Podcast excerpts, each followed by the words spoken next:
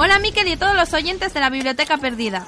Me encuentro en estos instantes en medio de Kursk, una región vital en las operaciones del frente de la Europa Oriental. Estamos a finales de julio de 1943.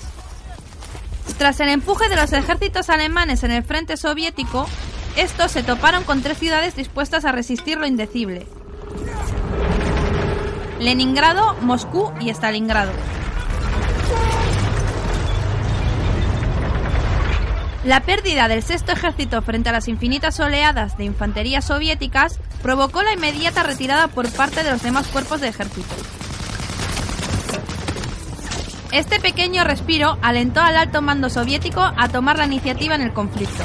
Tras meses de combates ininterrumpidos, Hitler decidió tomar cartas en el asunto organizando una contraofensiva a gran escala. Poco antes de la operación Ciudadela, inteligencia comunicó a Stalin las intenciones del ejército alemán. La ofensiva se lanzaría sobre la región de Kursk. Es por ello que me he acercado a este tremendo campo de batalla. Más de dos millones de soldados están combatiendo en una de las batallas más famosas de la Segunda Guerra Mundial, la batalla de tanques más grande de todos los tiempos.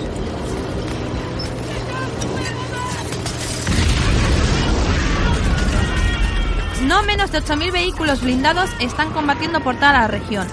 Desde la relativa seguridad que ofrece mi trinchera, puedo ver auténticos enjambres de aviones cazas luchando en el cielo. ¿Podéis oírlos?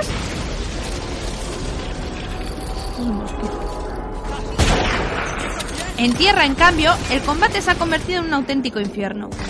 Ante el masivo avance de los blindados soviéticos, la artillería y los tanques alemanes como los Panteras o los Tigres se han dedicado durante días a jugar al tiro al blanco. La eficacia de los blindados alemanes es tal que los soviéticos han comenzado a estrellarse directamente contra el enemigo. El uso masivo de tanques por parte de los soviéticos han comenzado a hacer mella sobre los alemanes.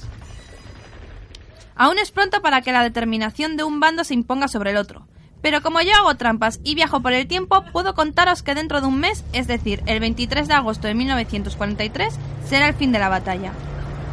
Una tragedia para los dos bandos, victoria pírrica para la Unión Soviética. Los ejércitos alemanes vieron cómo su operación Ciudadela era frenada y desde entonces se dedicaron a estar a la defensiva. La Unión Soviética supo estar a la altura, venciendo en una de las batallas más cruentas de toda la Segunda Guerra Mundial. Una gran victoria donde 178.000 soviéticos dejaron sus vidas en alocados ataques de masas de infantería. Con estos últimos datos os devuelvo la conexión y me marcho de este infierno mecánico. Agur.